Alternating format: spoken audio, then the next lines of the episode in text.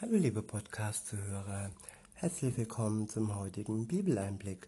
Schön, dass ihr wieder dabei seid. Heute habe ich für euch einen Psalm. Es ist der Psalm 27 und ich benutze wieder die Übersetzung Das Buch von Roland Werner. Der Psalm ist überschrieben mit den Worten Ein Leben in Gemeinschaft mit Gott. Ab Vers 1 heißt es von David. Adonai ist mein Licht und meine Rettung. Vor wem soll, sollte ich mich fürchten?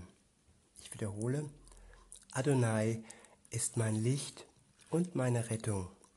Vor wem sollte ich mich fürchten?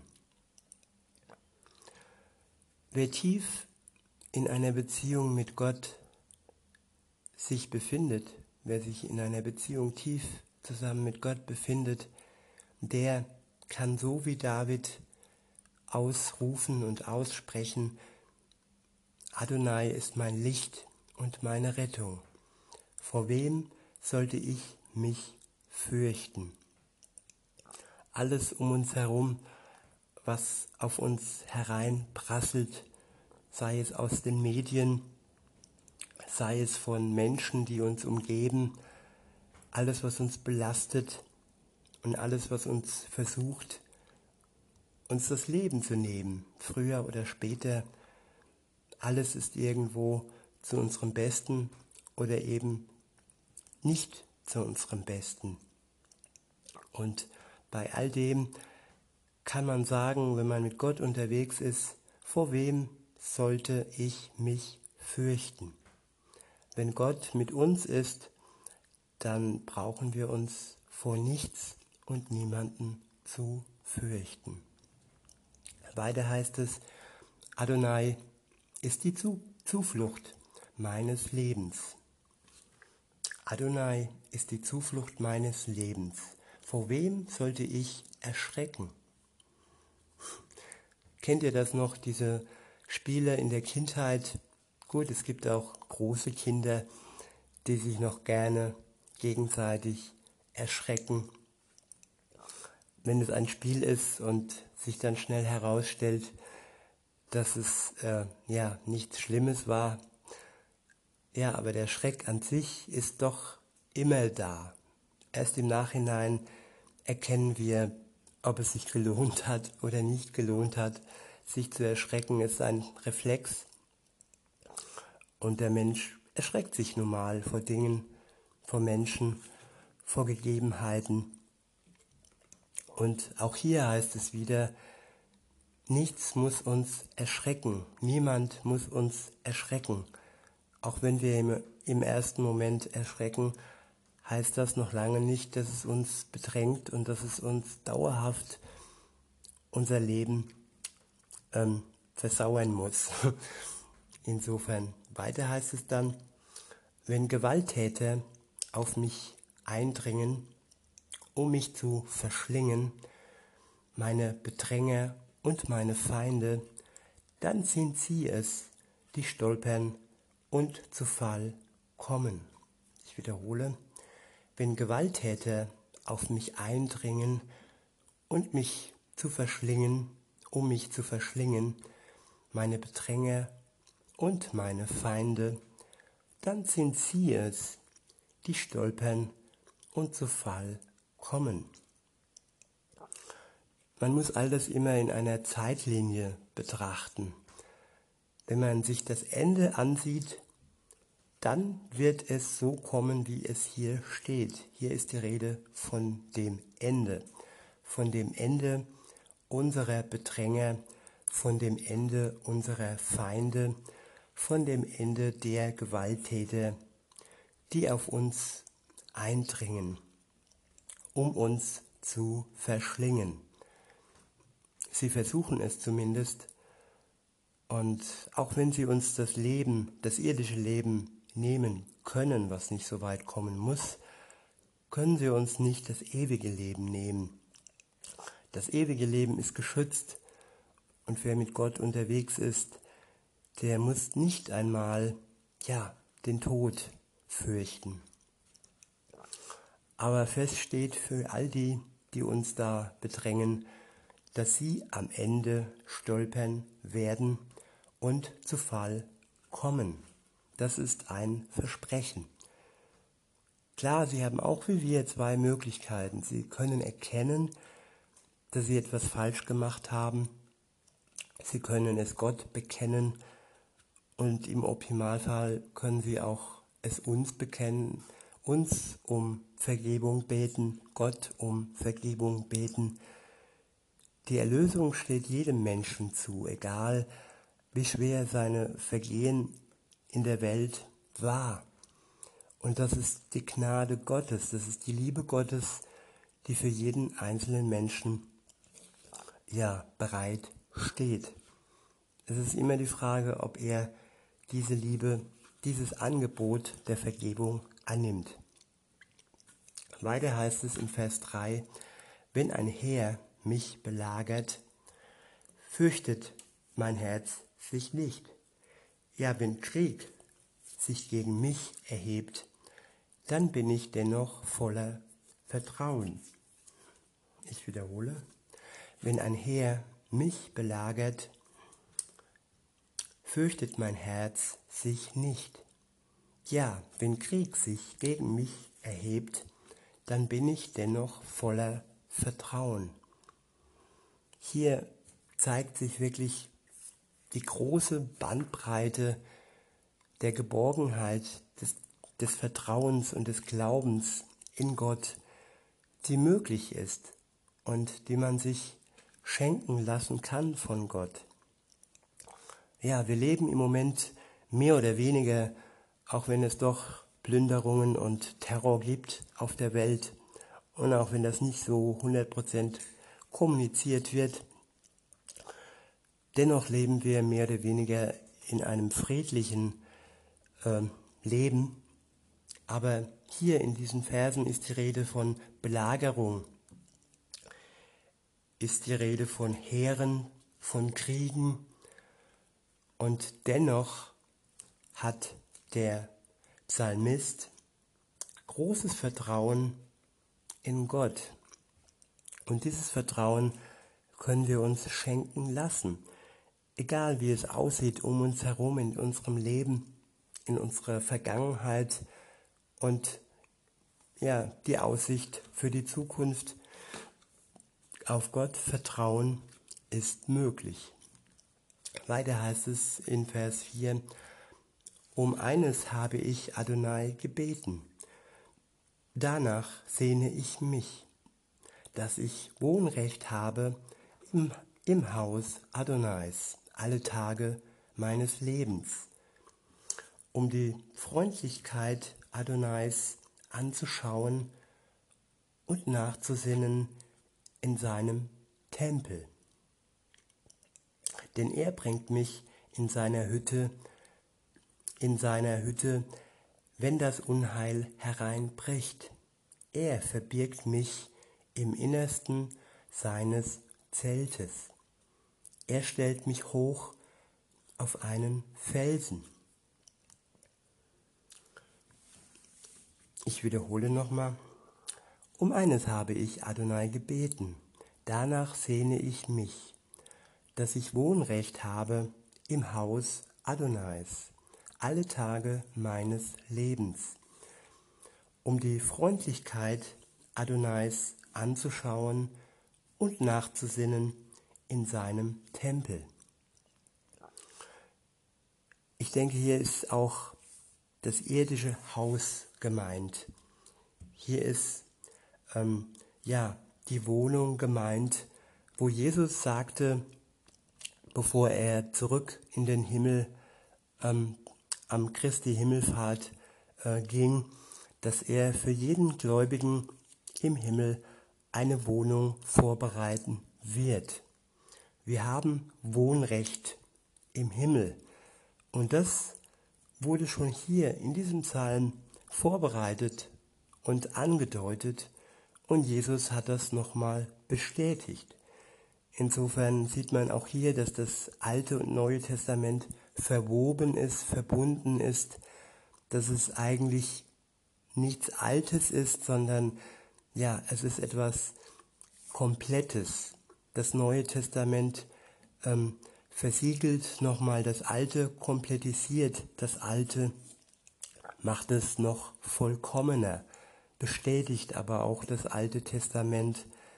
Insofern muss man beide Testamente wirklich ja, in ihrer Gesamtheit sehen und darf sie nicht voneinander trennen. Und ja, das ist, das ist ein Gebet, eine Bitte an Gott und eine Sehnsucht, ja, die auch ich mir wünsche und äh, nicht nur wünsche, sondern durch Jesus auch weiß, dass ich ein Wohnrecht im Hause Gottes habe. Für alle Ewigkeit und für alle Tage ja, meines Lebens schon mal als, als Erbteil. Ich weiß, dass ich das geerbt habe. Und weiter heißt es dann, denn er bringt mich in seiner Hütte, denn er birgt mich in seiner Hütte, wenn das Unheil hereinbricht. Geborgen sein in Gott, geborgen sein dann, wenn das Unheil über uns hereinbricht. Es ist nicht nur etwas für die Ewigkeit, es ist auch jetzt schon hier und jetzt der Fall, dass wir in Gott geborgen sein können. Weiter heißt es, und jetzt kann ich mein Haupt erheben über meine Feinde rings umher. Mit Jubelrufen will ich ihm Opfer bringen, in seinem Zelt. Singen und Musik machen will ich für Adonai. Höre, Adonai, laut rufe ich, zeige mir deine Gnade und antworte mir. Ich wiederhole, höre, Adonai, laut rufe ich, zeige mir deine Gnade und antworte mir. Genau das sollten wir tun. Laut zu Gott rufen. Nicht wie in dem letzten Bibeleinblick, wo es ein Schreien, ein Brüllen war, ein respektloses Anschreien, Brüllen. Nein, hier geht es um ein lautes Rufen. Es ist ja, es ist ein Hilferuf. Der Psalmist ruft zu Gott und ruft, höre Adonai, laut rufe ich, zeige mir deine Gnade und antworte mir.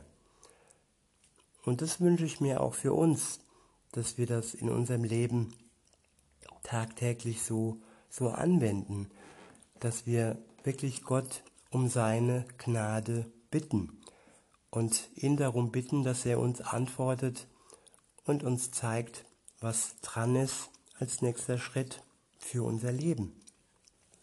In Vers 8 heißt es, mein Herz denkt an dein Wort, sucht meine Gegenwart. Ich wiederhole, mein Herz denkt an dein Wort, sucht meine Gegenwart. Das ist der Wunsch Gottes für uns, dass wir die Gegenwart Gottes suchen. Hilfreich ist sein Wort. Es bringt uns in seine Gegenwart. Und wenn wir dann die Beziehung zu ihm eingehen, dann wird das Ganze noch durch seinen Geist versiegelt. Sein Geist zieht uns noch mehr in die Gegenwart Gottes. Er macht das Ganze noch intimer und wir sind dann mittendrin und nicht mehr nur Betrachter von außen. So wie es auch im Leben ist. Ohne Beziehung ist es nur Theorie und ohne Beziehung ist es eigentlich nicht ähm, mit Leben erfüllt. jo, weiter heißt es in Vers 9, Versteck dein Gesicht nicht vor mir, weise deinen Diener nicht ab im Zorn. Du bist ja meine Hilfe gewesen. Gib mich nicht auf, verlasse mich nicht. Du Gott, meine Rettung. Ich wiederhole, versteck dein Gesicht nicht vor mir, weise deinen Diener nicht ab im Zorn. Du bist ja meine Hilfe gewesen. Gib mich nicht auf, verlasse mich nicht, du Gott, meine Rettung. Das sind ganz persönliche, ganz intime Worte an Gott. Ja, er, er bittet Gott, dass er ihn nicht aufgibt. Er schaut zurück in die Vergangenheit und sieht, dass Gott ihm eine Hilfe gewesen ist. Und das, was wir erlebt haben mit Gott, daran sollten wir uns auch festhalten. Wir sollten die Vergangenheit mit hinein in unser Bitten nehmen, so wie es der Psalmist hier tut. Und die Bitte, dass Gott ihn nicht aufgeben soll, dass Gott ihn nicht verlassen soll. Und ja, dann wirklich die Gewissheit, dass Gott seine Rettung ist. Und am Ende ist es immer das Ist, immer das was wahr ist und was trägt, dass Gott uns rettet. Weiter heißt es, selbst wenn ich, wenn mich Vater und Mutter verlassen, nimmt Adonai mich auf. Zeig mir, Adonai, deine Wege und leite mich auf ebener Straße, gerade wegen meiner Gegner. Wer sich vom Islam zum Christentum ähm, bekehrt, der wird oftmals von Vater und Mutter verlassen. Die ganze Familie wendet sich ab. Und das ist nur ein Beispiel. Es ist nicht nur der Islam, es sind auch, ja, wenn die Eltern bekennende Atheisten sind zum Beispiel und äh, sie kommen dann nicht klar mit dem Glauben des Kindes, der Tochter, des Sohnes, dann kann auch eine Abwendung vollzogen werden. Und ja, Gott nimmt uns auf und er wird sich nicht abwenden und er wird uns nicht verstoßen, wenn wir eine Beziehung mit ihm eingehen. Weiter heißt es in Vers 11, Zeig mir, Adonai, deine Wege und leite mich auf ebener Straße gerade wegen meiner Gegner. Ja, wenn man auf der Flucht ist, wenn man verfolgt wird, dann ist es wichtig, den Weg zu kennen, dass wir dann wirklich eine ebene Straße vor uns haben, einen geraden Weg, der nicht im Zickzack verläuft, beziehungsweise wo wir uns nicht verirren, und wo wir nicht ähm, kostbare Wegstrecke und Zeit verlieren, gerade wegen unseren, unseren Gegnern. Weiter heißt es ab Vers 12, liefere mich nicht der, Will, der Willkür meiner Feinde aus, denn falsche Zeugen sind gegen mich aufgestanden und drohen mit Gewalt.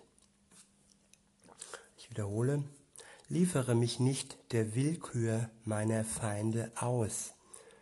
Denn falsche Zeugen sind gegen mich aufgestanden und drohen mit Gewalt. Ja, ganz üble ähm, Situationen werden hier aufgezeigt.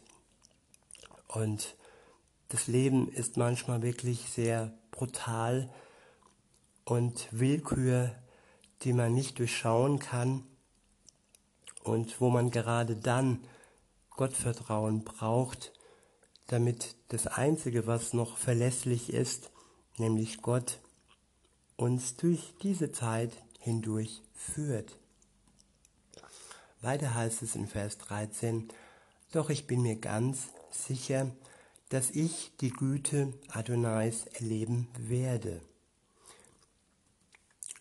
Doch ich bin mir ganz sicher, dass ich die Güte Adonais erleben werde im Land der Lebenden. Hoffe auf Adonai, fasse neuen Mut, mach dein Herz stark und hoffe auf Adonai. In diesem Sinne wünsche ich uns, dass wir alle unser Herz durch Gott und mit Gott stark machen und alleine auf ihn hoffen. In diesem Sinne wünsche ich euch noch einen schönen Tag und sage bis denne.